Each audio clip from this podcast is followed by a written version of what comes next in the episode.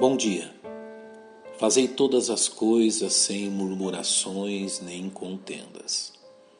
O segundo capítulo da Epístola de Paulo aos Filipenses reserva aos salvos em Cristo um tesouro de instruções e encorajamentos, como poucos capítulos do Novo Testamento fazem quanto à sua intensidade.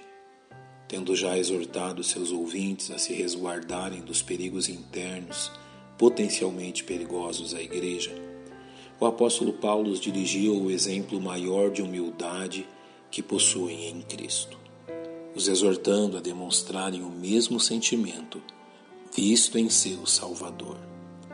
Os versos seguintes ao grande êxtase espiritual revelado na exaltação de Jesus conclama os salvos a desenvolverem sua salvação tendo por base a grande obra realizada por Deus neles. Tema que continua a ser desenvolvido nos versos 14 e 15, quando encontramos o apóstolo a dizer: Fazei todas as coisas sem murmurações nem contendas, para que sejais irrepreensíveis e sinceros, filhos de Deus inculpáveis no meio de uma geração corrompida e perversa, entre a qual resplandeceis como astros no mundo. Pensemos, pois, nesta preciosa verdade. Não há como refletirmos nestas afirmações sem que voltemos nossa lembrança aos acontecimentos que se deram com a nação de Israel em sua peregrinação pelo deserto.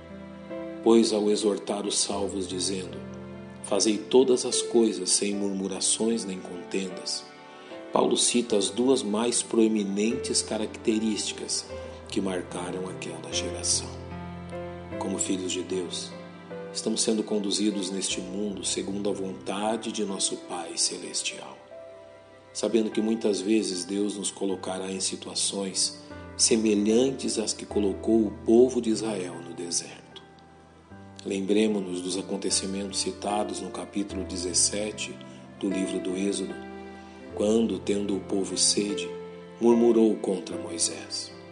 Tendo, pois, ali o povo sede de água, o povo murmurou contra Moisés e disse: Por que nos fizeste subir do Egito para nos matardes de sede, a nós e aos nossos filhos e ao nosso gado? O Senhor interveio, fazendo com que da rocha brotasse água para a multidão sedenta. De sorte que aquele lugar ficou marcado negativamente na história de Israel.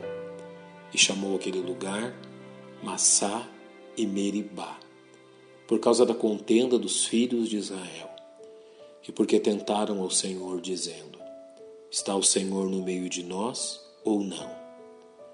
Notemos que as duas palavras escolhidas por Paulo em Filipenses 2,14 apontam diretamente para este comportamento.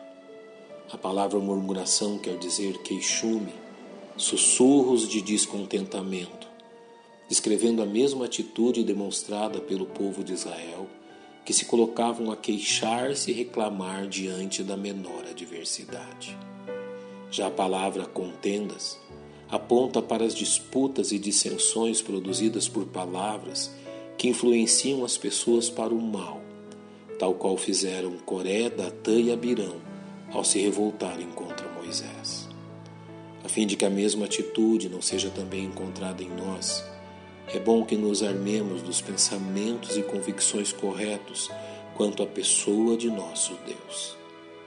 Antes de colocar-se a queixar-se diante das circunstâncias que lhe cercam, considerem o caráter de Deus e toda a sua bondade, assim como sua amorosa paternidade.